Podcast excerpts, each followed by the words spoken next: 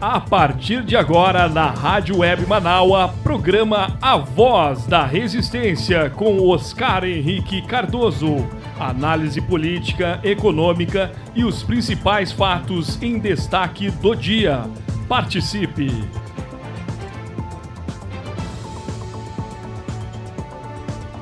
Bom dia, meu bom dia para vocês em 10 e 34, 10 horas 34 minutos. Hoje é segunda-feira, dia 8 de novembro de 2021, e a gente segue agora na segunda hora da nossa Voz da Resistência, aqui pela nossa Rádio Web Manaua, Rádio Web Manaua, a Voz da Resistência. Eu sou o Oscar Henrique Cardoso, a gente vai junto até o meio-dia. Eu não, eu vou junto também com o apoio técnico de Jefferson Sampaio, apoio institucional de Daniela Castro. Nas redes sociais nós temos também Sheila Fagundes e Vera Lúcia Santos também dando lá um apoio. E na nossa direção geral da nossa Rádio Web Manaua, Beatriz Fagundes aí mandando ver. Começou amanhã hoje muito bem. O tempo está muito bom aqui em Porto Alegre, o céu é claro.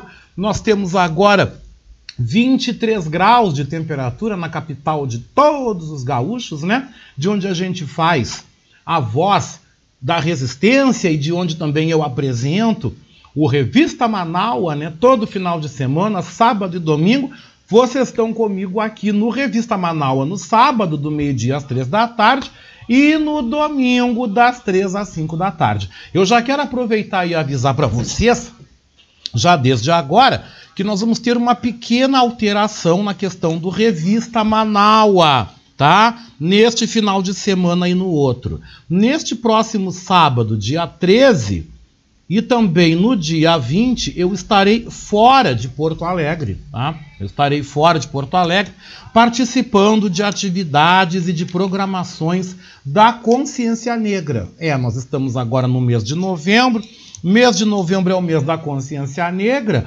Como eu digo, é o mês mais louco da minha vida. Parece carnaval, né? Porque junta Feira do Livro, junta aí a questão da consciência negra. Na Feira do Livro de Porto Alegre, eu ia realizar uma live, mas eu suspendi por dificuldades aí dos participantes, né? A gente tinha combinado as participações, mas aí os participantes tiveram alguns problemas também de ordem pessoal. Eu tive dificuldades também em conseguir trocar, em conseguir produzir, então eu resolvi suspender. Porque eu sou muito assim, gente. Quando as coisas começam tudo truncado, volta a fita, para e pensa. Vai ou não vai? Continua ou não continua? Então, como eu não gosto de confusão, como eu não gosto de problema, tá? eu não gosto de criar problema, então assim, ó, resolvi suspender, não estou participando da Feira do Livro de Porto Alegre, que termina então na próxima segunda-feira, que é feriado, né? Proclamação da República. Próxima segunda-feira, dia 15, feriadão. Vem aí feriadão de novo, tá? Então eu não vou estar tá participando esse ano da Feira de Porto Alegre, né? Participei só da Feira do Livro de Canoas, né? Participei no último dia 2 de outubro, mas Porto Alegre eu não estou participando, não estou com lançamento lá. Também não estou indo, não estou não, não, não tô assistindo, tá? Não estou mesmo. Porque eu não estou muito ligado na Feira do Livro esse ano. Eu não estou muito ligado mesmo. Quero ver se eu dou uma chegada por lá para comprar um livro, dar uma olhada, né? Vamos ver. Não fui convidado diretamente para o lançamento do livro de, livro de ninguém, então eu também não me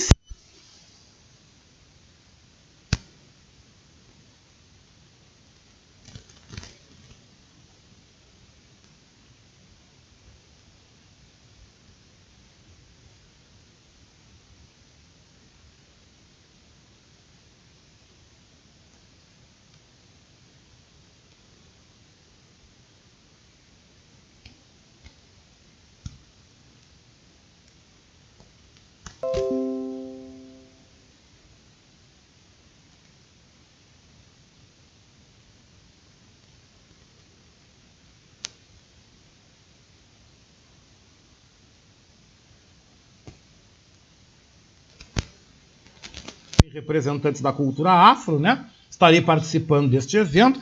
E depois em Gravataí, eu vou estar participando também de uma atividade da consciência negra na Escola de Samba Acadêmicos do Gravataí. Tá? Vou estar participando, vou estar fazendo uma fala, uma conversa sobre a literatura negra, apresentando os meus livros, fazendo um pequeno sarau e o evento vai acabar lindamente com a apresentação do grupo Samba Show da Acadêmicos do Gravataí. Então eu vou estar sambando.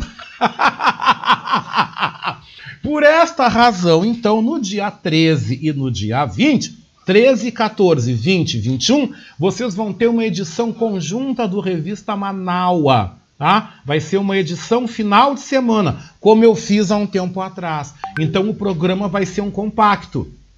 Vai ser um compacto, mais ou menos de uma hora e meia, uma hora e quarenta de programa, tá? Vai ser produzido na quinta-feira, dia 18. Por quê? Porque dia 19 eu vou estar apresentando o concerto musical, o show, concerto musical em ébano e marfim, tributo à cantora Zilá Guindim ou Zilá Machado, né? Um dos grandes nomes da canção do samba de Porto Alegre. O evento vai ser no Teatro São Pedro, aqui na capital, e eu vou estar lá apresentando, vou estar lá participando junto com vocês, tá? Que coisa maravilhosa. Bom, a Beatriz aqui informando, né, que a gente teve uma, uma pequena queda. Isso, voltou, tá? A gente teve uma queda, tá? Aqui na nossa, na nossa internet. Ah, nós tivemos aí uma queda, Tá? Só acontece, né, gente? Não, não, não, não foi o microfone que desligou, não, Beatriz. Foi uma queda de sinal mesmo, tá? A gente, como faz rádio pela internet, a gente sabe que é isso, né? Só acontece e tudo bem. Aproveitando, antes de começar também Nossa Senhora da Pauta, eu quero mandar um abraço, um beijo muito especial a ti, Beatriz, a Vera Galhardi, mandar o meu abraço também para o Cláudio Cantor e mandar um abraço para o pessoal do Tecendo da Manhã também o, o, o, Jefferson, quem mais? A Rosane Vira. Gente, eu quero mandar um abraço para toda a família Manaua. Pelas, pela passagem ontem, domingo, do dia do radialista. É, ontem foi o nosso dia, né? Ontem foi o dia daqueles profissionais que levam alegria, que levam a notícia, que levam a formação, que levam a informação. Nós que somos operários da palavra, operários do microfone, né? E eu mais operário ainda, né? Porque o cara ainda é jornalista, o cara ainda é escritor, é editor, barará. Então, operário da palavra. Todos nós somos. E eu quero mandar o meu beijo a todos vocês, meus queridos colegas da comunicação, pelo dia de ontem, por um dia tão importante, um dia tão significativo, de uma profissão que merece ser melhor valorizada. Quando eu digo melhor valorizada, eu digo merece ganhar mais. Jornalista, professor, todos nós que somos da área da palavra, da formação e da informação, merecemos ser mais respeitados, merecemos ganhar mais, merecemos ser valorizados e não sermos obrigados o que não é o nosso caso aqui na Rádio Manaus, graças a Deus a gente aqui não, não entra nessa. Mas nós não, não, não somos aqui obrigados, como se vê na mídia tradicional, a se prostituir. Prostituir o seu pensamento, prostituir as suas ideias de acordo com o que o anunciante, de acordo com o que o mercado quer que tu fale. Como a gente está vendo aí acontecer no Brasil e que é uma verdadeira vergonha. É uma verdadeira vergonha quando tu vê a pressão do comercial dentro do editorial, as coisas horríveis que acabam acontecendo. Eu tenho muito orgulho de estar aqui nessa rádio, eu tenho muito orgulho de estar aqui diante a esse microfone, tenho muito orgulho por nós termos aqui uma liberdade editorial e por todos nós pensarmos editorialmente no nosso caminho. O nosso caminho qual que é? Qual é a nossa ideologia? A nossa linha editorial, o nosso caminho político é um caminho de esquerda. Então todo mundo que está aqui pensa assim. Nós não temos ninguém aqui que pensa diferente, nós todos aqui pensamos igual. E como nós pensamos igual, nós podemos expressar aquilo que nós pensamos. E eu agradeço por, por essa oportunidade de estar aqui diante ao microfone e poder fazer isso. Isso para mim é muito importante. Então, mais uma vez, o meu abraço a todos os colegas, né? Estendendo a nossa diretora Beatriz Fagundes, o qual eu agradeço com muito obrigado sempre por este projeto. Por este projeto que abre a porta para tanta gente, para tantas pessoas aqui apresentarem as suas ideias, apresentarem os seus trabalhos. A Manaua tem um cardápio variado de programas, tem programa para todo mundo. É uma rádio que a família inteira pode ouvir. Todo mundo pode ouvir. Todo mundo pode ouvir e vai ouvir o lado o qual nós consideramos, eu deixo bem claro, nós consideramos o lado certo, verdadeiro da história. Nós, se você pensa diferente, você vai ouvir onde você quiser. Mas nós aqui pensamos de uma forma e a gente deixa isso muito bem claro. Mas, gente, você pode participar, você, você pode mandar, você pode mandar, tá? Aqui a sua informação. Olha só o nível de loucura. Eu vou começar aqui o programa hoje meio que diferente, que o Ricardo Weber Coelho manda aqui uma notícia muito louca. Eu digo que a sociedade está louca, as pessoas estão loucas. As pessoas estão malucas, com certeza. Imagina, você já parou para pensar que um síndico, isso foi no Mato Grosso do Sul, tá? Um síndico mudou a casinha do gato de lugar, tá? Ganhou causa, tá? O gato ganhou o direito de ter a casinha lá e ele foi denunciado por morador de condomínio. Vamos ler essa maluquice aqui, olha aqui, ó, gente. Síndico muda local da casinha de gato que ganhou causa e é denunciado por morador de condomínio em Mato Grosso do Sul. O gato, gente, ficou famoso após decisão judicial inédita em Mato Grosso do Sul, que o fez permanecer como animal comunitário. O síndico diz que o assunto tomou uma proporção absurda. Gente, olha que legal. O morador de um condomínio do bairro Tiradentes, em Campo Grande, Mato Grosso do Sul, ele foi até a delegacia para denunciar a conduta do síndico do local, o qual estaria desrespeitando uma ordem judicial e mudando o local da casinha do Frajola. Ai, gente, eu amei Frajola, tão bonitinho. Gente, eu amo gato, viu? Eu adoro cachorro, mas eu amo gato também. O ga... Aqui, ó. O gato ficou famoso após decisão judicial inédita em Mato Grosso do Sul, que o fez permanecer como animal comunitário no local. Questionado pela TV Morena, né, pelo site G1 no Mato Grosso do Sul, o síndico disse que o caso tomou proporções absurdas e que ele, inclusive, estaria sendo chamado de bandido e assassino de gato, entre outros termos. O profissional que não quer ter identidade revelada ressaltou que não quer conversar com a imprensa e que a advogada dele está cuidando do caso, né? No boletim de ocorrência, né, que foi registrado por um estudante de direito de 26 anos, Consta que o gato foi adotado pelos moradores há cerca de quatro anos. Ele fica na área comum do condomínio e, desde a troca de síndicos, os moradores entraram com uma ação judicial pelo fato do profissional dizer que ia levar o Frajola para um outro lugar. O juiz então determinou que os moradores comprassem uma casinha para o animal, de tamanho adequado, e que ele iria permanecer na área externa, em um local digno, protegido da chuva e do trânsito dos veículos.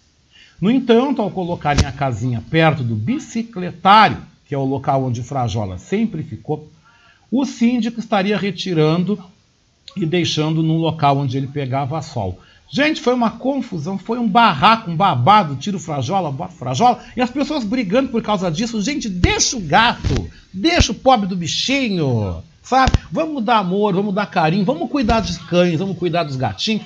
Sabe, eu tenho aqui, cadê o meu nego aqui? Cadê o meu, o meu companheiro aqui de programa? Ah, anda por aqui, deve, deve estar deitado aqui na sala, aqui em algum lugar, o Snoopy, né? Que é o meu amor da minha vida. Né, eu também tinha a Babi, a minha cachorrinha, né, que morreu em março esse ano, né, 13 anos, né?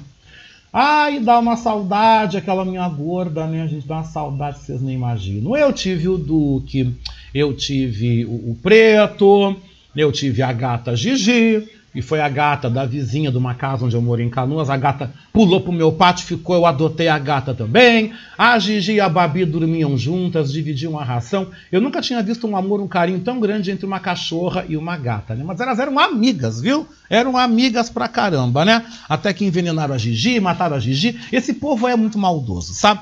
Mas aquilo que eu digo, gente, para o mundo que eu quero descer. Gente, Deixa o Frajola. Deixa o Frajola. Botem o Frajola num lugar seguro. Cuidem do Frajola com ração, carinho e amor. E, gente, eu vou dizer, os animais nos dão um tipo de amor tão maravilhoso, né? Tão maravilhoso. E que eu digo que as pessoas agora estão até brigando por causa de cachorro, de gato. Ah, é, tá, tá um hospício, viu? Tá um hospício. Mas deixa eu seguir aqui o programa, lembrando, gente, que eu tenho um recado para dar para vocês, né? Hoje é dia 8 de novembro, o mês está começando, e eu quero te fazer um convite, que eu sei que você gosta dos meus convites e que você vem comigo também. Quero te convidar para você ser nosso parceiro, para você ser apoiador do nosso projeto. A Marilene Pullman hoje falou que as coisas estão indo bem, né? Graças a Deus, né? E que continue melhorando. Mas eu quero te fazer um convite. Ah, eu não quero que você fique de fora, não. Quero te convidar para que você seja nosso parceiro no nosso programa de financiamento coletivo. Mas você quer saber como? Ouça!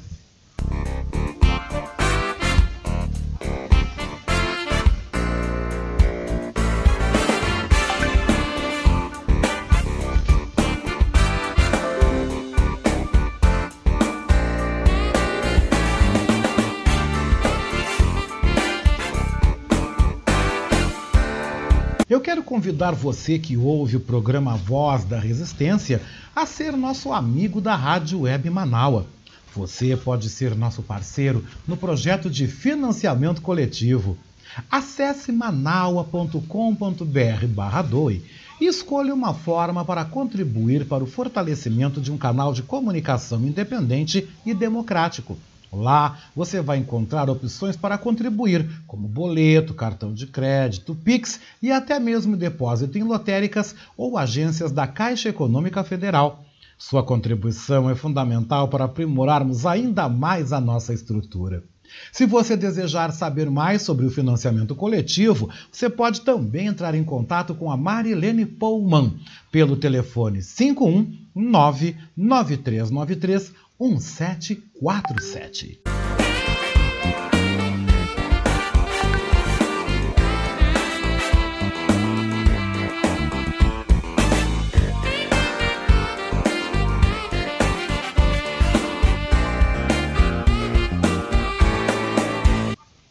Pois é, gente, estamos de volta aí, né, gente? Estamos de volta, né? Estamos agora com 10h51, 10 horas e 51 minutos, né? Deixa eu aproveitar aqui trazer uns recadinhos. Você pode continuar, gente. Você pode continuar mandando aí o seu recado. A professora Zita Possamay está na escuta e gostaria de enviar um áudio convidando para uma palestra para hoje. Claro que pode, Zita. Por favor, manda. Manda que eu quero divulgar aqui. Vocês estão em casa, né? Vocês sabem que vocês estão em casa aqui, né, gente? E também a nossa querida Beatriz Fagundes manda aqui um recado lembrando da professora Zita, que quer convidar para a palestra. Convida mesmo, viu, professora? E também eu aproveito, passo um outro recado aqui para vocês que estão na escuta aqui da Voz da Resistência, que hoje, né, a nossa querida Rosane Ville, que apresentou Alma Sonora, hoje estará apresentando uma reprise no horário, né? Hoje ela não vai estar com a gente ao vivo, né? Tô dando um toque, né, Beatriz, com certeza, né? E quero aproveitar e mandar o meu beijão com gosto de coco muito especial para Rosane Ville, desejando uma semana muito abençoada, muita paz, muita saúde, muita luz no caminho, né? E olha, não vamos deixar de ouvir o Alma Sonora, né? Das 7 às 9 da noite. Depois nós temos o samba. Hoje tem samba aqui na Manaus com Diego Machado. Queria comentar com vocês que eu ouvi ontem, né? Ontem, eu ouvi lá por volta das 11 até meio-dia, né? Eu acho que o programa foi das 11 ao meio-dia, eu não estou bem lembrado agora, mas eu escutei o Tem Samba com o Diego Machado. Gente, que programa bem feito, bem editado. Mas, mas olha, gente, é um primor o programa dele. Então, o Tem Samba hoje é aqui na Manaus às 9 da noite. Depois, no final, antes do Magrão, antes do, antes do pessoal do rap entrar no ar, né? Eu aproveito tá? E também eu aproveito e já passo aí a nossa ficha da programação da Manaua para hoje, né? Para hoje nós temos Jefferson Sampaio também com os arquivos ocultos, nós temos o pessoal do Rap em Cena, a gente tem aí reprise do Horizontes, temos aí hoje uma reprise especial das do, do, do, da Rosane Ville e depois tem Diego Machado das 9 às 10 da noite com muito samba. Ô, menino! Adoro samba, viu? Adoro samba, viu? Samba, samba, samba. Você pode continuar participando e o Ricardo Weber Coelho vem aqui trazendo, né? Qual música do Ari Barroso eu vou tocar hoje, porque ontem foi o aniversário dele, né? e que ontem foi o aniversário desse excepcional artista, né? E que, em função de uma lei federal assinada pelo presidente Lula, mudou o dia do radialista por causa dele. Ah, o Ari Barroso, da Rádio Nacional, lançou vários artistas, né? Lançou vários nomes da música e né, o programa Ari Barroso, na sua Rádio Nacional do Rio de Janeiro. me manda, viu, ô Ricardo? Se tu achar uma música do Ari Barroso, me manda que eu boto, viu? E olha que legal aqui também o nosso Alexandre Ribeiro tá mandando uma música aqui, vou rodar depois, tá? Vou rodar depois porque eu tenho aí o jornalismo pedindo passagem agora, mas eu vou rodar, né? Caminana com Chico César, eu adoro Chico César, gente. Também tem aqui uma muito bonita que eu também quero botar depois, né? Dando tempo, é claro. Tendo tempo, né, gente? Se eu tiver tempo, vocês sabem que eu, né? Coloco aqui nuvem de lágrimas com Maiara Maraíza e Marília Mendonça, né, homenageando essa grande estrela aí que nos deixou de uma forma trágica na última sexta-feira. Mas pedindo passagem à notícia, vocês podem continuar participando, porque ouvinte aqui é prioridade. Eu quero começar essa segunda hora do programa Voz da Resistência, falando sobre as eleições presidenciais na Nicarágua, país da América Central o qual reconduziu pela quarta vez o presidente Daniel Ortega da Frente Sandinista. As eleições de domingo, gente, levaram milhares às urnas e Ortega foi eleito com 75% dos votos válidos, tá? O resultado foi divulgado na manhã de hoje, agora são 10h55 da manhã. Em Manágua, na Nicarágua, são 8h55, são duas horas a menos em relação a Brasília, né? E você vai ouvir agora que a comunidade internacional não reconhece este resultado. Você vai ouvir uma avaliação que saiu há poucos instantes na Globo News sobre o assunto. Hoje eu vou apresentar, gente, dentro desta matéria, dois olhares primeiro da Globo News e segunda do nosso colega aqui da Rádio Web Manaus, Beto Almeida, que está em Manágua e mandou ontem à noite um panorama falando sobre as eleições e como transcorreu as eleições e como é importante essa vitória de Ortega naquele país. Ele vem trazendo dados, gente, isso eu gosto muito no jornalismo. Ele vem trazendo informações que fazem o contraponto com o que vocês vão ouvir agora. E eu gosto muito de sempre apresentar os dois lados da história, né? Então vamos ouvir primeiro o que fala a mídia oficial sobre aí a quarta vitória de Daniel Ortega na Nicarágua. Na Nicarágua, Daniel Ortega foi declarado agora pela manhã o vencedor e vai para o seu quarto mandato consecutivo. A votação foi considerada de fachada pela comunidade internacional. Para você ter uma ideia, Sete pré-candidatos foram presos neste ano sob acusação de traição à pátria. Olha só, vamos lá para Buenos Aires falar com Ariel Palacios, que é inacreditável, né? Tem um ditador aí na Nicarágua, né? Porque não tem oposição, prende a oposição, uhum. faz uma eleição que se fala sempre, né, Ariel? Que hoje em dia o golpe ele não acontece mais de maneira como se via antigamente, com um tanque na rua e tudo mais. É esse tipo de, de golpe que existe. Ser controla todo o processo eleitoral e vai se perpetuando no poder, né? Bom dia. Bom dia, Júlia. Exatamente, fazendo a fachada, simulando que é uma democracia. Bom, segundo o próprio regime, com 49% das urnas apuradas, Ortega venceu com 75% dos votos. Opereta eleitoral, farsa, circo ou pantomima eleitoral, tal como definiu ontem à noite o presidente americano Joe Biden, estas eleições presidenciais da Nicarágua. E é, esses termos, esses adjetivos foram alguns da, dos vários que foram aplicados nestas últimas horas ao caso nicaragüense. Ortega garantiu preventivamente, desde meados deste ano, que venceria esta ida às urnas. O modus operandi dele, Júlia, ele colocou na cadeia os sete candidatos presidenciais opositores. No entanto, para não ser o único candidato e assim mostrar essa fachada democrática, ele colocou cinco amigos como sancudos. Sancudos é a expressão usada na Nicarágua para candidatos de partidos minúsculos, que normalmente são aliados do governo, mas que, na hora da eleição, fazem pose, fazem cosplay de opositores, disparando críticas leves, nada pesado. Depois das eleições, eles voltam a ser amigos do presidente.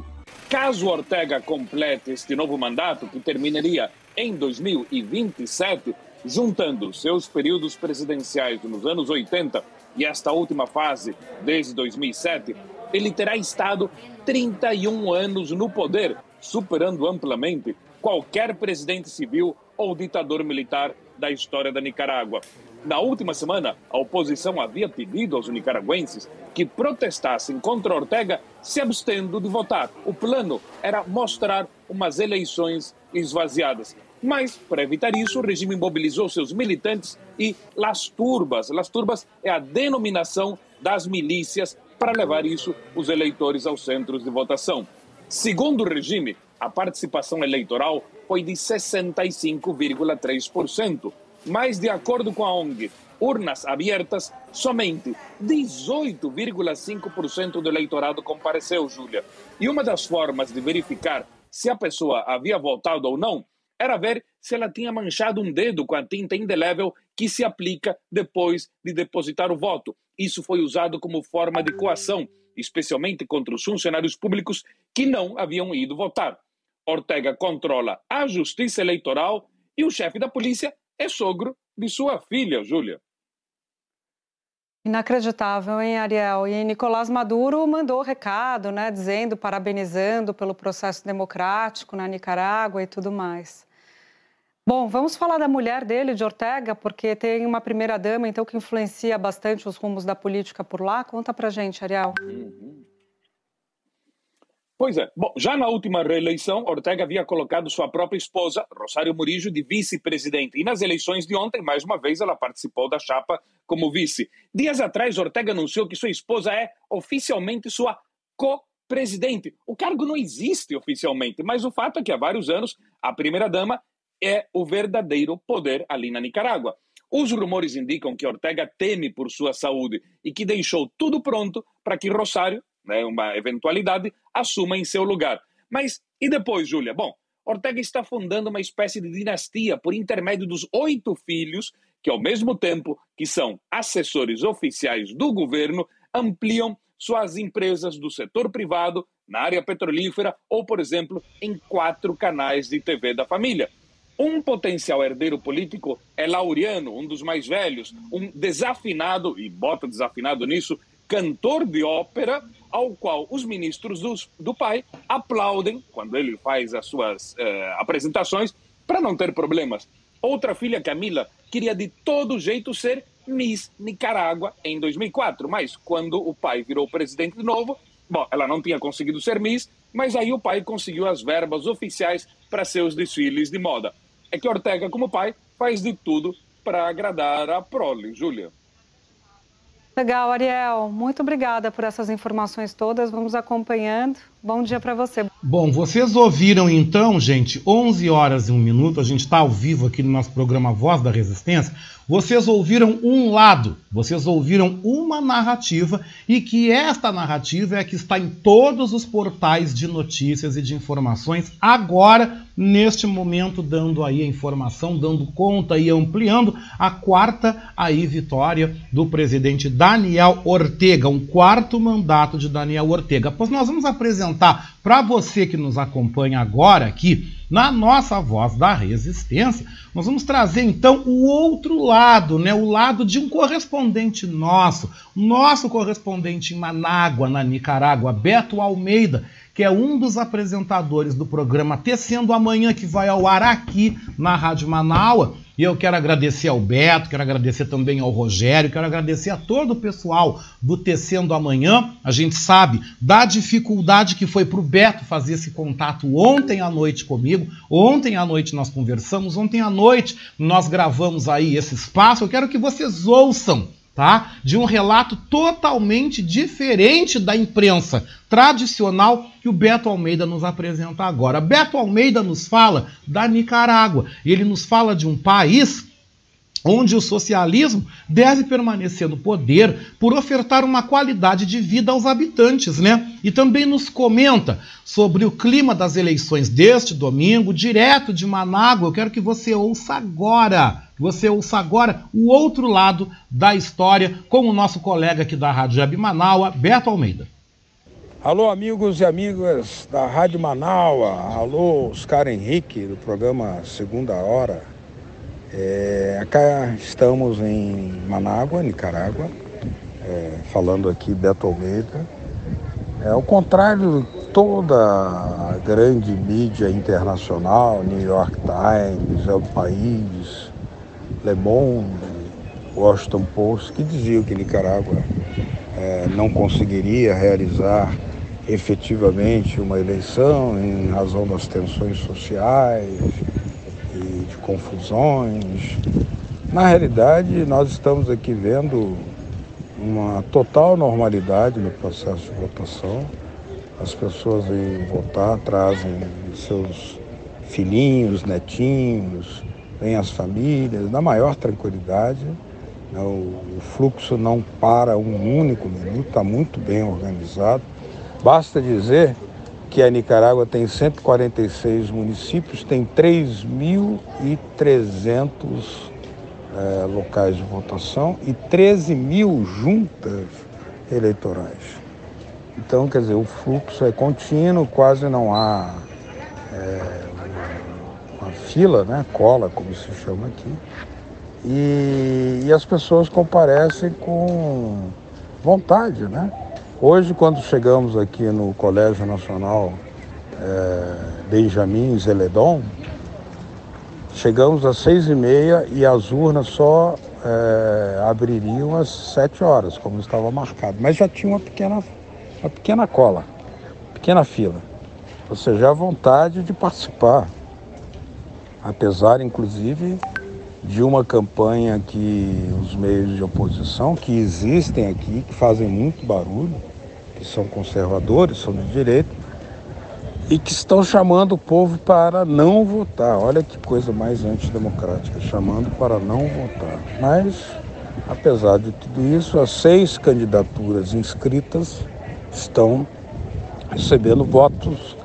Evidentemente, a candidatura de Daniel Ortega, da Frente Sandinista, tem um afluxo muito superior e deve vencer as eleições, segundo todos os prognósticos. A intenção de voto em torno em Daniel Ortega está em 70%. Ele é efetivamente o homem mais popular que tem na, na Nicarágua, mas por uma razão muito simples. Os programas sociais implementados. Aqui a saúde é gratuita. Você não paga por uma consulta médica, não paga por uma internação hospitalar, não paga por remédio. A educação também é gratuita. E os estudantes recebem, além da merenda, o material escolar gratuitamente, tudo gratuito. O nível primário, secundário e universitário também. Tem um nível muito elevado de presença é, universitária né, em relação à população se comparado com os outros países da América Central, Nicarágua está bem à frente nos indicadores socioeconômicos. Além disso, é, nos últimos anos, uma das coisas que a Frente Sandinista cuidou de fazer foram obras indispensáveis. Por exemplo, os 143 municípios da Nicarágua estão interligados por rodovias asfaltadas. É a maior rede de rodovias da América Central, cerca de 25 mil quilômetros, um país pequenininho, pequenininho. Além disso, há uma cobertura de 98% de eletrificação para o país inteiro, né? chega a 98%, e 97% das localidades do país possuem água potável, né? água potável. Basta comparar com o que há no Brasil. O Brasil, que é uma potência em termos econômicos, ainda não alcançou isso. Nem eletrificação, nem tratamento de água potável. Ainda temos muitos problemas. Mas o mais interessante aqui talvez seja algo pouco conhecido, é o protagonismo feminino, que é apoiado pelo governo sandinista. Por exemplo, foi aprovada uma lei na Assembleia Nacional em que as candidaturas têm que ser 50% homens e 50% mulheres. E isso está sendo cumprido. E o número de mulheres, a lista de mulheres, vem na frente da dos homens, para que elas não fiquem para depois, para que elas possam, inclusive, terem é, preferência na hora de votação. Essas questões é, pesam na hora de votar. Pesam na hora de votar. E é isso que não compreendem os meios de comunicação ligados a Casa Branca, a política externa norte-americana, que querem impor na Nicarágua uma, um, uma imagem, né, colar na Nicarágua uma imagem de que é uma ditadura. E o que nós estamos vendo aqui é a tranquilidade absoluta, as pessoas indo votar porque querem. Nós estamos aqui e observamos que a maioria dos jornais, rádios e televisão são de oposição e funcionam. Né? Funcionam. E além disso, nós temos é, junto a, a nós aqui 40 jornalistas internacionais e 176 observadores, que aqui chamam de acompanhantes eleitorais, que vêm da América Latina, dos Estados Unidos, da Europa e da Ásia. Estão aqui presentes. Da Rússia, inclusive. Né, que inclusive há pouco mais de dois meses o presidente Putin fez uma doação de 200 ônibus urbanos para Nicarágua. Porque em 2018 o que houve foi uma tentativa de golpe aqui na Nicarágua que causou um prejuízo econômico muito grande, além do número de vítimas. Né? É, foram 198 pessoas mortas, mortas dos dois lados da barricada, porque houve confronto armado.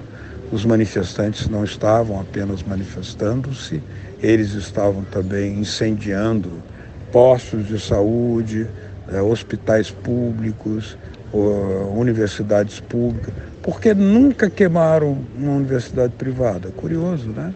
Por que, que a igreja deu todo o apoio a esses manifestantes, permitindo inclusive que eles se instalassem com armas nas igrejas e usaram as campanas das igrejas para colocar lá franco-atiradores que atiravam nos dois lados da barricada para dizer que foi a, a, polícia sandinista e para dizer e depois atacando a polícia sandinista para dizer que é, o conflito era generalizado, justificando aí uma, uma intervenção humanitária, que era o que queriam, e, e reivindicavam nada mais nada menos do que a renúncia de Daniel Ortega, que tinha sido eleito pelo voto. Então, quer dizer, essa é a oitava eleição que ocorre na Nicarágua desde o triunfo da Revolução em 1979, que derrubou a ditadura de Somoza. De lá para cá, só voto direto. Mas houve um período de três governos neoliberais que destruíram a saúde pública, destruíram a educação é, pública e gratuita. Né? E isso está gravado na consciência do povo e é por isso que depois da retomada do governo sandinista em 2006, a frente sandinista vem sendo é, reiteradamente e cada vez mais recebendo o apoio eleitoral e o apoio social também, porque não é apenas o voto, é a participação nos programas, nas cooperativas, nos programas de participação, nos programas inclusive de redução da pobreza, redução da pobreza extrema, que Nicarágua conseguiu, é, segundo a ONU, reduzir de 24% para 6% a pobreza extrema. Então, esses são elementos que vão pesar no voto hoje, né, que daqui a pouco nós vamos continuar, com, começar a ver a reta final da votação e estima-se que lá pelas nove da noite da Nicarágua seria meia-noite no Brasil, já haja um resultado. Aqui o voto não é obrigatório, não tem urna eletrônica, é voto papel, apenas pintam o dedo das pessoas, a tinta não sai 24 horas, você não consegue votar duas vezes. E além disso, você tem é, o voto pela consciência, as pessoas vêm votar porque querem. No Brasil, a abstenção alcança historicamente 30% em cada eleição. Essa é a preocupação aqui para que não haja nenhuma, eleição, nenhuma abstenção significativa, porque os Estados Unidos, como já se comenta, é, buscarão utilizar esse fator abstenção para não reconhecer o resultado eleitoral da Nicarágua. Mas o povo da Nicarágua, ao contrário da campanha internacional hostil ao sandinismo, reconhece e não se deixa enganar pelos, é, com, pelos confusos, as mensagens confusas que vêm dos grandes meios de informação capitalista. Beto Almeida, diretamente de Manágua, Nicarágua, para a Rádio Manaus de Porto Alegre, o programa Segunda Hora, de Oscar Henrique. Aquele abraço. Aquele abraço, viu? Olha, eu quero agradecer mais uma vez, gente, 11 horas 13 minutos. Eu quero agradecer profundamente ao Rogério, ao Beto Almeida, aos nossos colegas que também fazem parte da família Manaua e principalmente o Beto Almeida, que ontem, gente, com toda a dificuldade que a gente teve em conseguir gravar esse comentário ontem, conseguir gravar esse material, editar, né? Ele falou comigo, eram três horas a menos, né? Desculpe quando eu falei duas horas, não são três horas a menos em relação ao Brasil, da dificuldade, mas ele trouxe toda uma visão, toda uma visão que a imprensa internacional não fala. Apresenta uma Nicarágua, uma Nicarágua, que você nunca deve ter ouvido falar. Porque o que nós vemos na grande mídia, o que nós vemos na tradicional imprensa, é o olhar que vocês viram na primeira, né, a primeira matéria que falava das eleições, que já trazia o resultado hoje pela manhã, né? Que Daniel Ortega foi eleito com 75%, ou seja, a abstenção foi baixíssima. Se ele foi eleito com 75% dos votos, ou seja, o povo foi, o povo compareceu às urnas, como mesmo contou o Beto Almeida, um dia que transcorreu com tranquilidade, num país que tem um regime que garante o mínimo e que garante condições para as pessoas viverem, né? É importante se trazer esse lado. É importante trazer esse lado. E que bom quando a gente pode, no jornalismo, fazer isso. Trazer os dois lados de uma mesma história. Né? Claro, o lado da história que eu sigo, o lado da história que eu vou, é o lado do meu colega, do meu correspondente que está lá. Esse lado eu sigo. O lado de quem está lá, de quem viu. É diferente você ir e você construir a sua opinião e seu olhar de acordo com alguém que está no local e que te conta, do que você ligar na mídia tradicional e você ouvir um lado, que é o lado norte-americano. É o lado norte-americano. É o lado norte-americano que domina, inclusive, a produção da notícia aqui no Brasil. Inclusive, aonde mostra só um lado das coisas, mas não mostra o outro lado. Não fala do outro lado.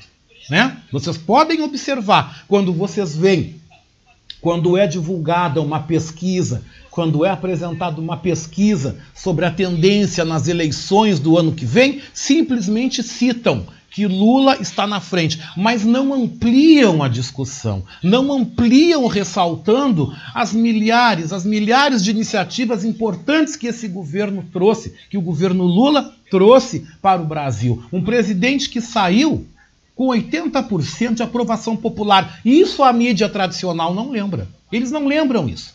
Porque eles estão trabalhando, eles estão aí esperando uma terceira via. Eles estão esperando o Messias deles. Porque o Messias que está aí é o Messias furado, é o Messias que fracassou. Mas eles estão esperando um terceiro para fazer todo aquele carnaval. Mas que bom que a gente pode ter esse espaço aqui, que bom que a gente pode ter colegas. Que bom que a gente tem aí uma galera esforçada e que está na Nicarágua, foi na Nicarágua e que nos trouxe esse olhar. Nos trouxe esse olhar acerca das coisas. A Daniela Castro manda aqui dizendo que povo maravilhosa, né? Valeu, Oscar. Não, Daniela, você, você não tem que me agradecer. Você tem que agradecer, Daniela, ao pessoal do Tecendo e principalmente agradecer ao bom e correto jornalismo que a gente faz aqui. Correto porque a gente traz os dois lados das coisas. Eu, pelo menos no meu trabalho, eu sempre procuro trazer os dois lados de um assunto. Às vezes não dá, ou outras vezes também não interessa. Outras vezes não interessa, principalmente quando é relacionado ao governo Bolsonaro. Eu não dou cartaz para eles. Eu simplesmente eu dou a notícia. Eu noticio, mas eu não dou cartaz para eles. Agora, nesse caso, falando em específico, quando um colega nosso esteve lá, quando um colega nosso foi e que viveu, está no país, é completamente diferente da primeira narrativa que vocês tiveram a oportunidade de acompanhar. Deixa eu botar os recadinhos em dia aqui. Meu beijo para Cláudia, né, para o Fabrício, para Pipoca e para Nenê. Uma semana abençoada. O Ricardo Weber Coelho me manda aqui uma música, depois eu vou rodar também. Ari Barroso, né, Aquarela do Brasil, é um clássico da música brasileira. E agora eu quero aproveitar, antes de seguir a pauta, e trazer para vocês o recado, o convite da palestra que a professora Zita Possamay vai estar fazendo hoje aqui em Porto Alegre. Professora Zita, bom dia. Faça o seu convite. Oi, Oscar, bom dia. Estou aqui na escuta, porque sempre que eu posso, que eu não preciso me concentrar no meu trabalho, que eu fico só respondendo e-mails aqui, aquelas coisas, né? Mais operacionais, eu fico na escuta da Manaua, ouvindo a Beatriz, eu te ouvindo, e também a Vera Galhardi e eu queria então enviar um, fazer um convite para os nossos uh, ouvintes uh, e para ti também, claro, né? É, hoje eu estarei uh, dando uma palestra, tá? No canal do YouTube do Margues. É só colocar ali no YouTube Margues, que já aparece lá, inclusive a, o encontro de hoje, né? Dia 8 de novembro que é sobre fotografia. Que o pessoal gostou muito, né, Oscar, quando eu participava aqui com a Bea nas sextas-feiras e comentávamos sobre fotografias de Porto Alegre. Foi por isso que eu me lembrei dos nossos Manaualtas, tá?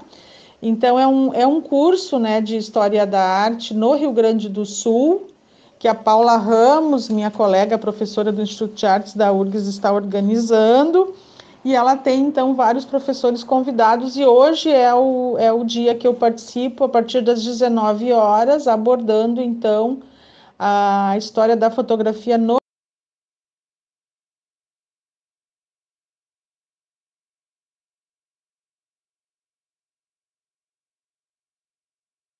eu participava aqui com a Bea nas sextas-feiras e comentávamos sobre fotografias de Porto Alegre. Foi por isso que eu me lembrei dos nossos Manaualtas, tá? Então é um, é um curso né, de História da Arte no Rio Grande do Sul, que a Paula Ramos, minha colega professora do Instituto de Artes da URGS, está organizando. E ela tem, então, vários professores convidados, e hoje é o, é o dia que eu participo, a partir das 19 horas, abordando, então, a história da fotografia no Rio Grande do Sul e, claro, vou passar também por, uh, por Porto Alegre, tá? Tá no meu Instagram, o link, quem quiser dar uma olhada. Uh, posso passar aqui para ti também, mas é, é muito, muito fácil de acessar. É só entrar lá no YouTube, se inscrever no canal do, do Marcos. Acho que nem precisa se inscrever, é só assistir lá no dia, no nosso dia, que é o dia 8. Já está lá a, a, a, como é que se diz, a, o link, né? Tudo direitinho já para o dia de hoje. Tá? Vai ser uma alegria ter vocês lá assistindo, tá bom? Grande abraço e bom programa de hoje, tá?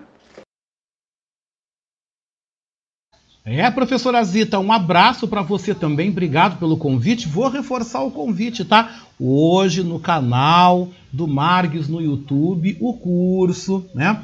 Falando sobre as imagens, a, a, bela história da nossa Porto Alegre com a professora Zita Possamay. Vale a pena você conferir. Eu quero aproveitar, professora, te parabenizar pelo lançamento do livro, que foi no sábado, né? Cidade, História e Educação. Gosto muito desses assuntos também, viu? E aproveitar e dizer que eu vou querer, né? Eu quero um exemplar, guardo meu exemplar autografado para mim, viu? 11 22, 11 horas 22 minutos. Eu vou dar uma pulada. Não é pulada de cerca, tá, gente? Não é pulada de cerca porque eu sou uma pessoa muito séria. eu tô falando que eu vou dar uma pulada aqui na pauta, depois eu volto com alguns outros assuntos também, porque o que eu quero falar agora é de esporte. Exatamente, quero falar de futebol aqui no nosso programa, tá?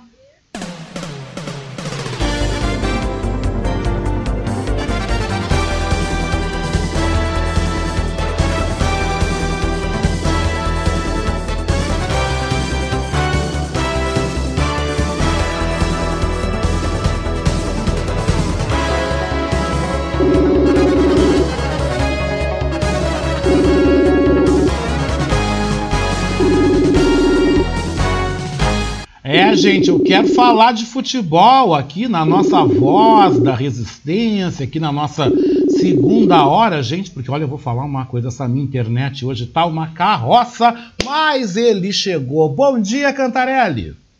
Bom dia, Oscar, tudo bom? Tô bem, Cantarelli, tô bem, mas lá pros lados da Arena Grêmio as coisas não tão bem, né? Ah, pois é, né? Diferente do que a gente imaginou aqui na sexta-feira, que ia ser 1x1, né? Não, foi, foi 1x0. E vai ser lembrado do gol, o clássico do Tyson, né? Tyson voltou a fazer gol, voltou a fazer gol em jogo grande, né? Que sempre faz gol em jogo grande e deixou a marca dele num Grenal. A gente vai lembrar disso. E claro, o Grenal do, do deboche, da briga, da polêmica, né? Muita coisa para se falar ainda desse, desse Grenal 434. Para não perder oportunidade, para não perder oportunidade, Cantarelli, para não deixar de tocar minha corneta, eu vou me juntar ao pessoal que tava lá na arena e vou, ó, arerê, o Grêmio vai jogar na Série B. Pronto, toquei a corneta. Agindo felicidade do Oscar esse fim de semana, garantido. Mais ou menos, porque o meu Vasco tá ruim, né? Eu acho que nós vamos ter Grêmio e Vasco na arena aqui ano que vem. Vamos. Esse vai ser o lado bom para você, né? Porque o Vasco, depois de ontem, aquele 4 a 0 pro Botafogo, né? E eu acho que já fica na Série B. Perdendo, tinha perdido meio de semana pro Guarani por 1 a 0 Acho que não tem mais pro Vasco. Vai ficar fazendo companhia pro Grêmio ano que vem. E também acho, né, Cantarelli, que se o Grêmio vai para a Série B, o que já é uma coisa quase que certa, né? Tudo pode mudar, mas nesse caso, sete vitórias, nós temos agora dez jogos, né? Vencer sete vai ser algo assim, sei lá. Mas eu também acredito, né, Cantarelli, do jeito que a coisa vai por lá, eu acho que quando eles caírem, vão demorar para subir, tu não acha? Não sei dizer o certo, né? Porque falam muito que as contas do Grêmio estão em dia, né? Então, se as contas estiverem em dia, dá para montar um time assim para jogar a Série B. Diferente do que aconteceu com o Vasco, até com o Botafogo, com o Cruzeiro, e realmente os três estavam bem de, é, ferrados em termos de economicamente e até politicamente. Não sei se vai ser o caso do Grêmio.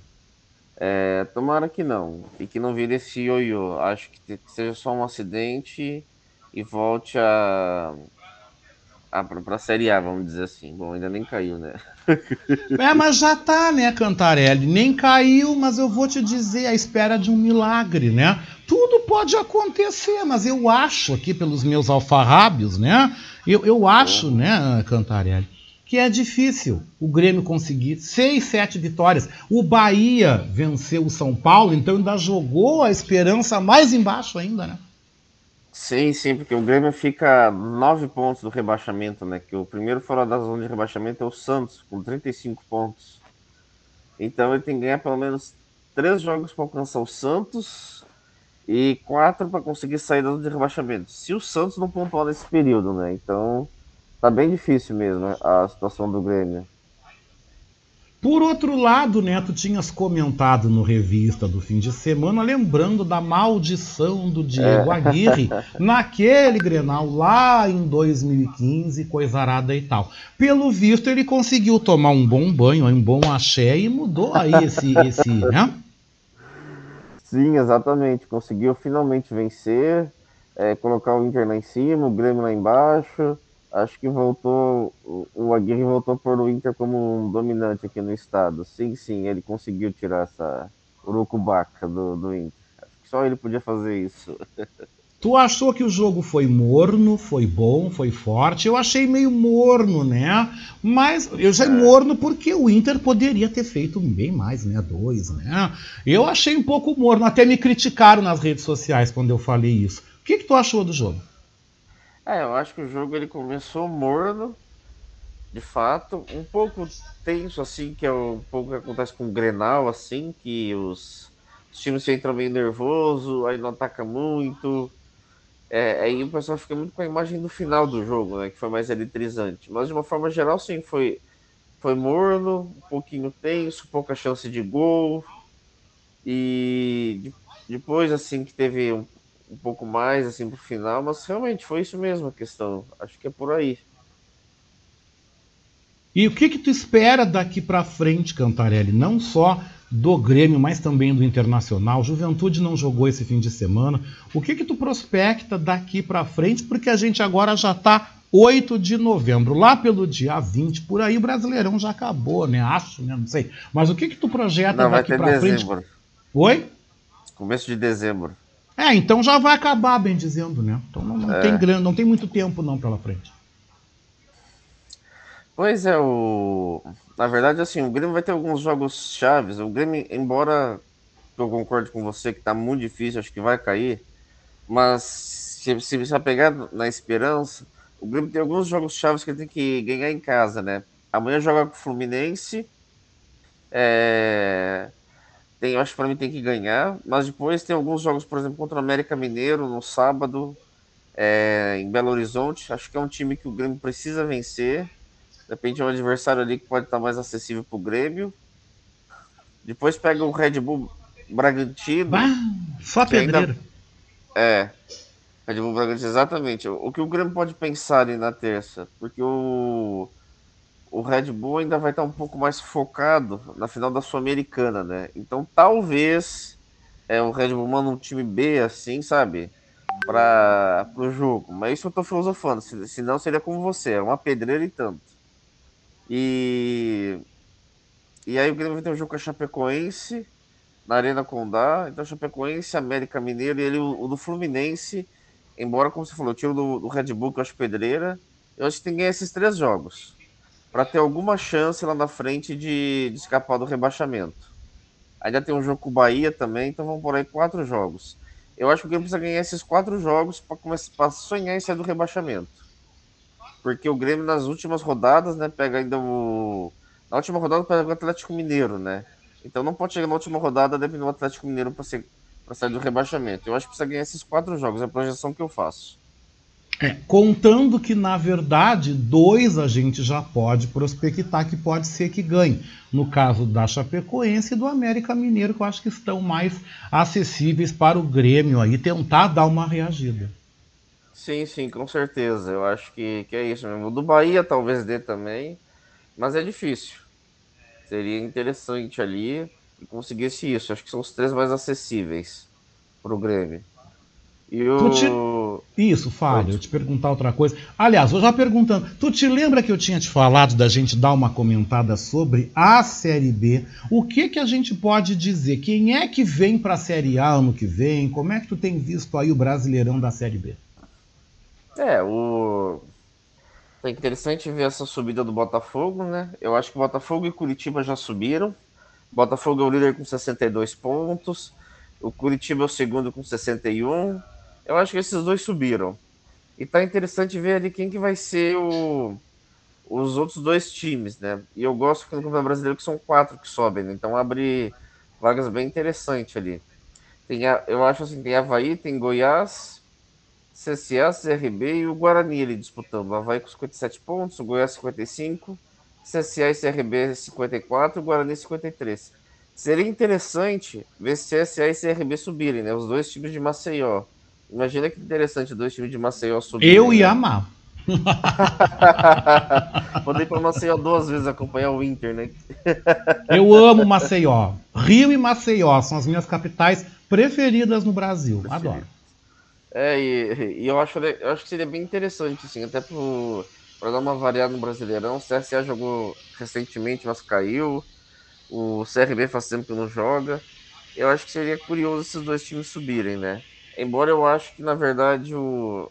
vai ter vaga para um dos dois ali. O Havaí ou o Goiás vai pegar outra vaga. Acho que o Havaí pega e ali os outros vão brigar por alguma vaga. O Guarani eu não acredito, já acreditei mais no Guarani, mas tá meio difícil. O Vasco ele tá em nono lugar com 47 pontos, mas 23 derrotas seguidas. Acho que o Vasco não consegue mais. Lembrando que faltam quatro rodadas para acabar a Série B. Isso é importante, faltam quatro rodadas. E o Cruzeiro ali em 12 com 43, só pensar no ano que vem mesmo, infelizmente. Mais um ano da Série B.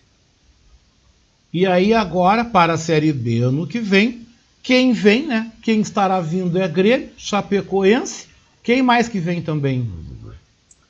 Aí é que tá. Aí o, tá, o 17 tá o Sport, 18 o Juventude, né? É, o problema é que eles também ali, o Juventude é o 17 e o, Sport, o Sport Juventude 17 e 18 é, com 30 pontos, mas o Santos tem 35, né? Tá 5 pontos de diferença. O Juventude ainda com um jogo a menos, mas assim, tá um pouco difícil de tirar essa, essa distância. Eu acho que ali, quem, eu acho que nem é o tanto Santos que eles têm que mirar, mas o Bahia. O Bahia com 36 ali que ganhou, eu acho que seria um adversário acessível para eles brigarem contra o rebaixamento. Mas a priori seria isso. E seria uma pena, digamos assim, que talvez três times do sul do Brasil caiam, né? Juventude, Grêmio e Chapecoense. Ah, aí é brabo, né? Para Santa Catarina é terrível, né? Santa Catarina que já teve quatro times no Brasileirão da Série A, tu te lembra? Já teve o Sim. Criciúma, Chapecoense, o Havaí e o Joinville. Figueirense, na verdade era o Figueirense, o Criciúma estava na Série B, mas... Ah, sim, o Figueirense, perdão. Sim. Exatamente, mas tinha o Criciúma ali também que brigava e tal, foram quatro na Série A e que podia ter sido cinco o Criciúma acabou caindo, mas realmente é, já teve, e era talvez a chance do, do, do, do futebol catarinense se manter mais como ser menos coadjuvante no Brasileirão, né? E acabou que não, não vingou mesmo. Era um chamariz, mas eu lembro que eu conversei uma vez naquela época com um cara que trabalhava com futebol catarinense, é gaúcho, que técnico, trabalhava na base, ele dizia, ó, Chapecoense e Joinville tem boas estruturas, mas assim, Havaí e Figueirense, esquece que vão ficar se firmando lá, na, lá em cima. São times com muitos problemas. Então ele dizia para mim que era mais. T4 era mais coincidência do que trabalho, assim. Chapecoense e Joinville, ok, mas Havaí e Figueirense não dava. O Joinville era uma promessa, né? Eu lembro que o time teve num auge, eu lembro que também trazia a questão da própria pujança de Joinville como cidade, né? Porque na verdade a capital econômica e financeira de Santa Catarina é Joinville, não é Florianópolis, né? É Joinville, Isso. Blumenau, Chapecó, essas são as capitais mesmo, Criciúma, são as capitais do estado. Santa Catarina tem essa coisa muito curiosa. Florianópolis é uma capital política, mas é turismo, tá? Deu, entende? Agora, Joinville mesmo é que é a terra do trabalho, da indústria, dos grandes conglomerados empresariais, e Joinville também teve um futebol forte. É muito curioso né, que o futebol tenha se apequenado tanto, né? Sim, sim. Isso que você falou ainda é isso. Joinville ainda dizem, né? Acho que já foi para lá também, que eles não se conformam que Joinville não é a capital do estado, né? Eles queriam, tinha essa rivalidade com Florianópolis, porque eles sabem que é a maior economia, cidade com mais habitantes, com todas essas coisas, mas eles não se conformam que não são a capital do, do, Santa Catarina, né? Ainda tem isso, mas realmente era para ter um time bem mais atuante do que está agora, né? Caiu muito depois. Mas vamos projetar o futebol para a semana, o que, que a gente não pode perder? Bom, futebol para a semana, nós temos amanhã o, Grêmio né, contra o Fluminense, o Grêmio com cinco desfalques, né?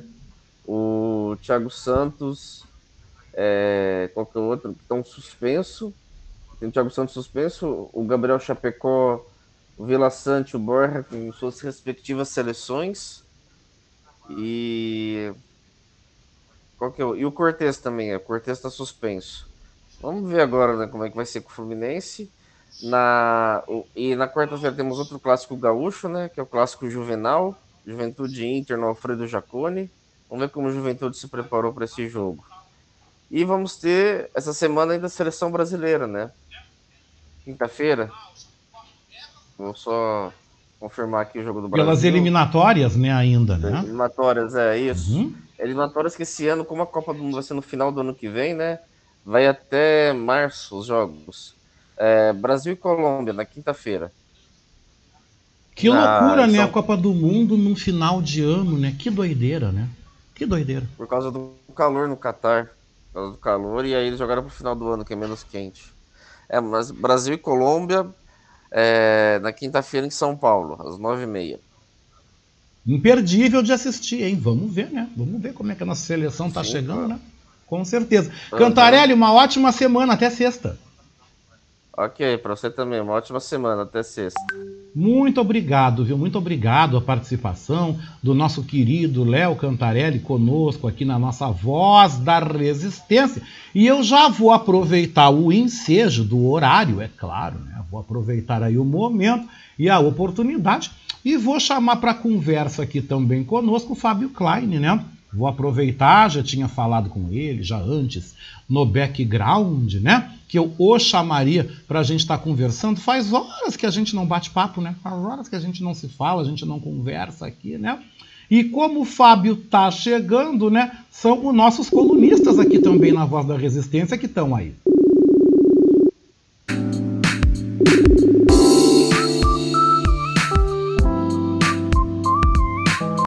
Tudo bom, Fábio Klein? Bom dia.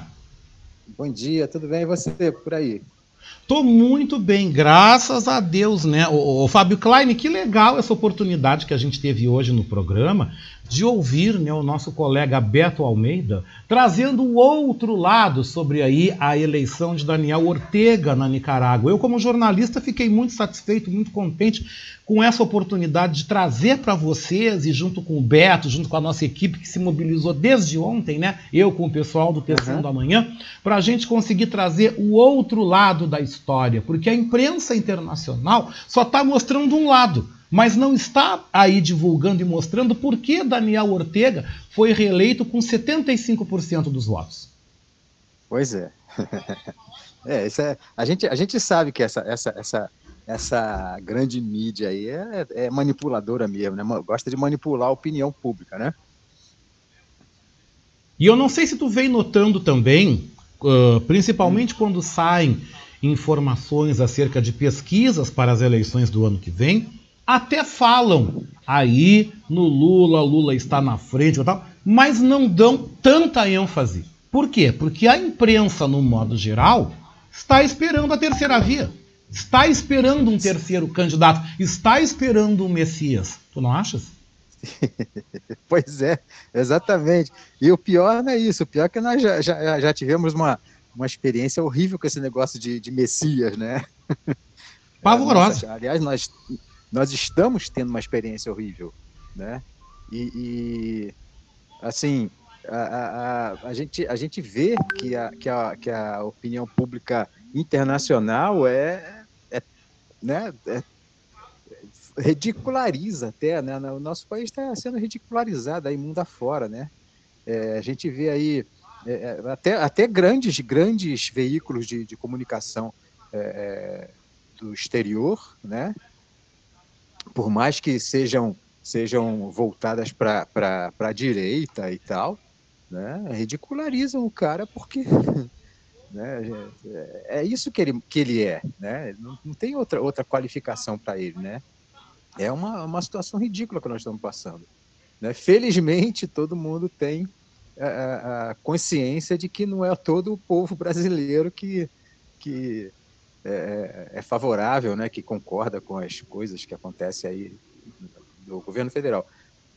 Mas essa, essa manipulação aqui dentro do, do, nosso país sempre aconteceu, a gente sabe disso, né? A gente, a gente sabe que a, a, a grande mídia colaborou né, com, com o golpe de 2016, né? foi, foi imprescindível, inclusive, para o golpe de, de 2016, porque manipulou a opinião pública, né, com essa coisa de demonizar o PT e é, é, virou é, petista virou petista e petralha, né, virou viraram é, é, é, sinônimos de, de, de, quem é da esquerda, sendo petista ou não, né, todo mundo era petralha, né.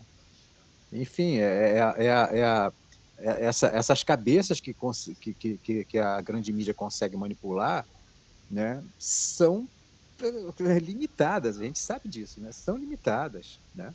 Elas não, não, não procuram saber, não se informam, é, é, querem, querem tudo mastigadinho, pronto já para consumir, né? Não se informam, não se não, não, não raciocinam, né? Nos absurdos, né? Sobre os absurdos que, que são colocados. A gente vê aí a, a, a Lava Jato do jeito que, que, que, que terminou, né?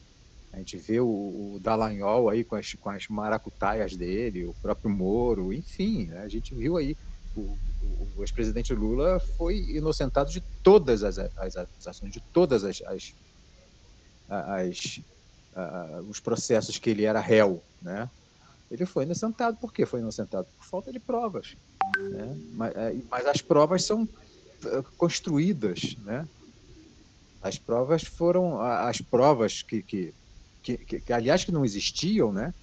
É, é, foram foram incutidas na cabeça da, da, da, de algumas pessoas aí da, população, porque exatamente por causa disso, né? Cê, querem tudo pronto, né? Querem tudo mastigadinho, tudo pronto, né?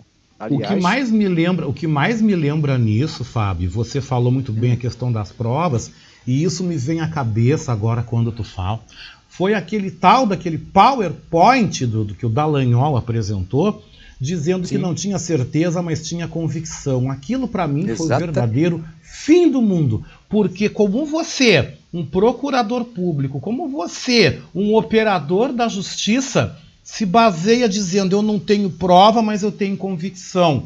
Se você não tem prova do que você diz, mas você está convicto, é uma grande mentira. Porque claro. para você acusar, você tem que ter prova. Eu nunca, eu vou dizer aqui uma coisa para você, também para os ouvintes. Eu nunca acreditei nesta palhaçada toda que fizeram. Eu nunca acreditei. Eu sempre fiquei quieto, eu sempre fiquei quieto, e por força eu não estava no rádio, não estava no ar, eu sempre procurei ficar quieto, né? Porque eu lembro uhum. que eu uhum. convivia muito com pessoas e que batiam palma, gritavam, isso aí, vamos lá, mas eu sempre fiquei quieto. Porque sempre dentro de mim, eu sempre achei que tudo isso era uma jogada mentirosa para tirar do poder, para afastar um poder e um governo de certa monta popular. Assim como fizeram com o Lech Walesa na Polônia, né?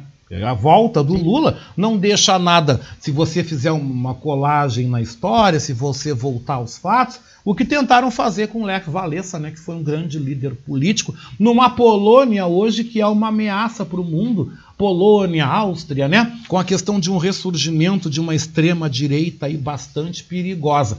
Por outro lado, por outro lado também, hoje nós vimos o sandinismo, nós vimos aí 75% do, do, de Daniel Ortega eleito na Nicarágua, e hoje os deputados na Assembleia Nacional do Chile devem estar votando o impeachment do presidente Sebastião Pineira. Pineira que levou e que ainda tentava carregar uma bandeira do neoliberalismo, né? Lembrando que Paulo Guedes andou por lá e destruiu o país na gestão do Pineira, não foi mesmo? Sim, sim, sim, exatamente. E, e, e, nós vemos o seguinte: é é, como é que são as coisas, né? As coisas acontecem eh, de uma maneira é, é, completamente é, sem, sem, sem sentido, né? Por exemplo, a, a, CPI da Covid aí, né? Que produziu todas as provas possíveis, né? Contra o, o próprio presidente, contra os seus, seus organizadores lá do, do, do de, de, de ministérios, né, os, inclusive os próprios ministros, né, e, e tal, e, e, e, tem todas as provas, né, mas não dá em nada, né. A, a, a, a presidente Dilma, por exemplo, que não cometeu crime algum, né, foi impedida, foi, foi tirada do governo, foi empichada, né? Por quê? Porque esse era o processo deles, né? Nós vimos aí depois disso, né? O porquê de tudo isso, né?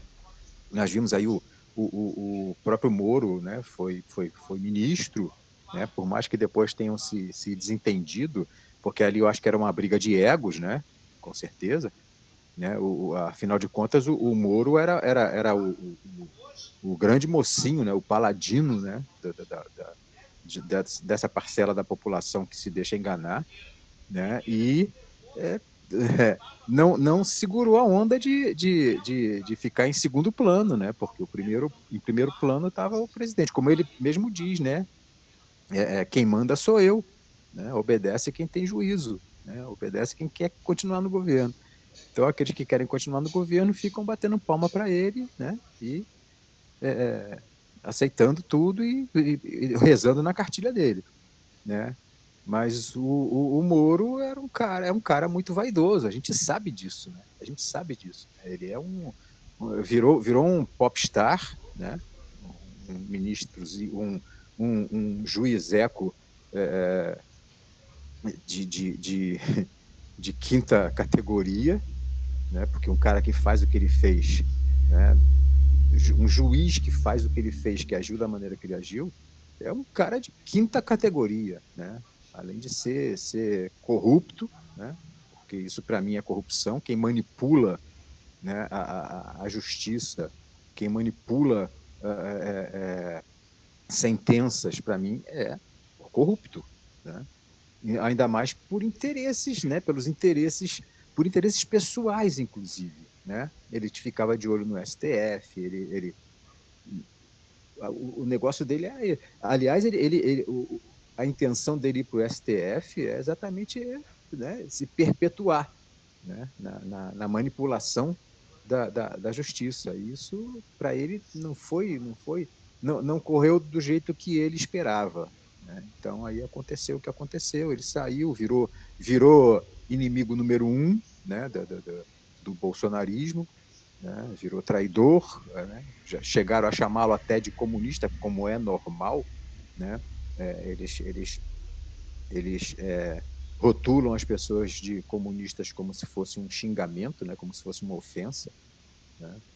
E eles chegam a esse, a esse ponto né? de, de, de não, não, não raciocinar é, é, é, o que eu sempre digo, é, quem apoia, por mais inteligente que a gente possa saber que as pessoas, algumas pessoas são, né? É, por mais inteligente, inteligência que algumas pessoas têm, existe uma, uma, uma, um certo bloqueio aí, né? Existe um, tem um bloqueio qualquer, porque não é possível né, que continue é, é, apoiando isso tudo que está aí, né? E, e é, os argumentos, aqueles vêm com aqueles argumentos vazios, né, aquelas coisas todas, e não raciocina. Por mais inteligente que eu conheço pessoas que são inteligentes, é, amigos meus até, né, que são inteligentes, né, e tal, mas tem alguma limitação, tem alguma limitação, porque continuar é, defendendo isso tudo que está acontecendo, né, se deixar manipular, porque na verdade se deixa manipular,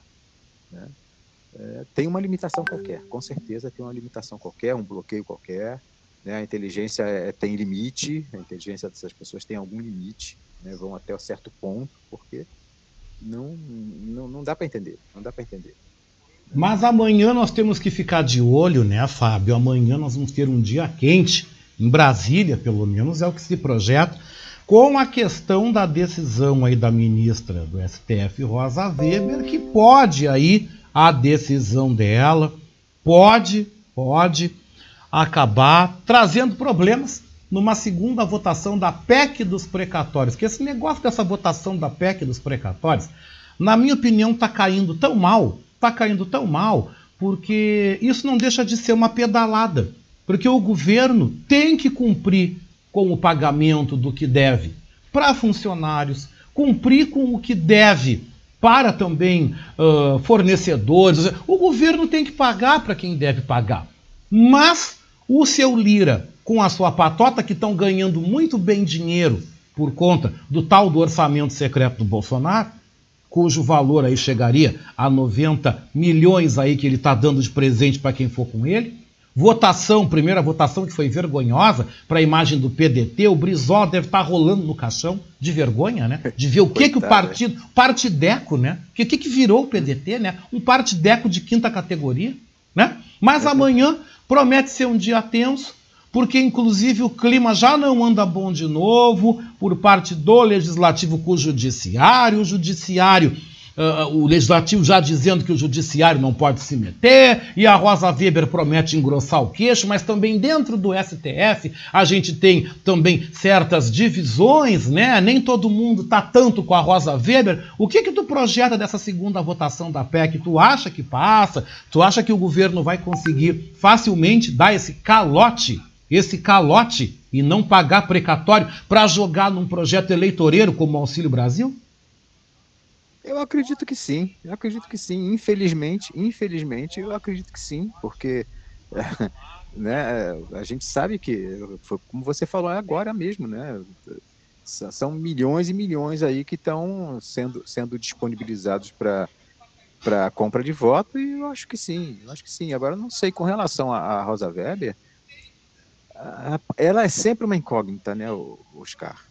a gente nunca sabe eh, de que maneira que ela vai votar. Ela, ela às vezes surpreende para melhor, às vezes surpreende para pior. Quando a gente acha que ela vai fazer o certo, ela acaba fazendo errado e vice-versa. Né? Com relação ao STF, a gente fica na dúvida. Mas com relação ao, ao, ao legislativo, eu não tenho a menor dúvida. Não tenho a menor dúvida, porque a gente sabe que a oposição é minoria. Né?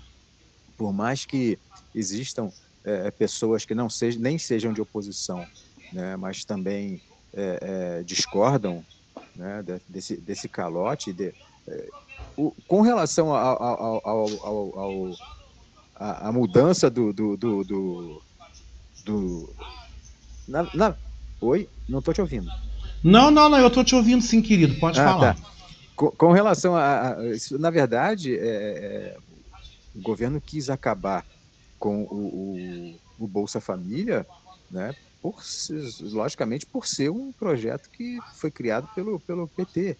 Né? Não, nem sei se foi pelo PT, na verdade. ele lembro. veio do PSDB, ele foi criado pela ele dona Ruth, mas no PT ganhou uma amplitude. O que o PT, o que o Lula fez muito bem, fez muito certo. O que é bom é, a gente exatamente. amplia. Exatamente, exatamente, exatamente, é exatamente isso, né? Foi criado no governo do Fernando Henrique e foi, né? Foi, foi, pela dona Ruth Sim. Cardoso, exatamente. Isso.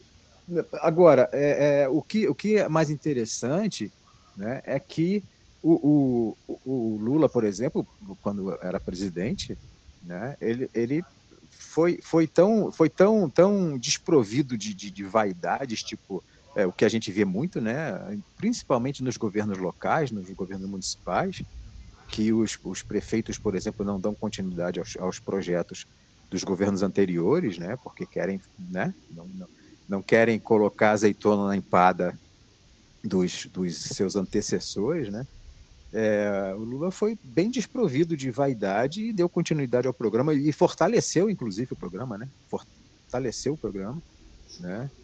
E, mas não é o caso desse camarada que está aí, né? Esse camarada que está aí, ele é lógico que ele tem lá os interesses eleitoreiros dele, né? Com toda certeza. Então, continuar com um programa que não era dele, né? Para ele não seria vantagem. Né? Isso aí é uma tentativa de, de conseguir é, reverter um pouco essa, essa, essa, essa, esse quadro que nós tivemos hoje aí, né? De rejeição. Né? É, e a, a, a, própria, a própria questão do, do, do auxílio emergencial, né? Que ele, que ele é, pretende aumentar né, de 150, que é um absurdo, né, para 400. Eu nem sei, na verdade, eu nem sei como é que anda esse, esse, esse, essa, esse, essa pauta aí do, do, do, auxílio emergencial. Mas a gente sabe também que é uma coisa eleitoral. É bem-vindo, é claro que é bem-vindo. Né? Aliás, não devia ser só 400, devia voltar aos 600 anteriores. Né? Mas, é, claro que é bem-vindo, né? mas a gente sabe que é uma coisa eleitoreira. Né? Por que, que, ele não fez isso desde o início? Por que, que ao invés de fazer logo os 400, ele, ele fez 150? E agora que a coisa está tá, tá, tá virando contra ele, né? que a rejeição dele está grande, agora ele, agora ele vem querer aumentar para 400, tá beleza, tudo bem, mas já devia ter feito isso desde o início, né? Desde Com certeza. Ele, com certeza. Fábio, grande Desde abraço. Até quarta-feira no Submundo e até o final de semana no nosso Revista Manaus de final de semana. Axé, meu amigo. Uma semana abençoada. Tudo de bom. Para você também, Oscar. Para você, para todos os ouvintes e todas as ouvintes. Uma boa semana aí. Até quarta-feira. Grande abraço. Abraço.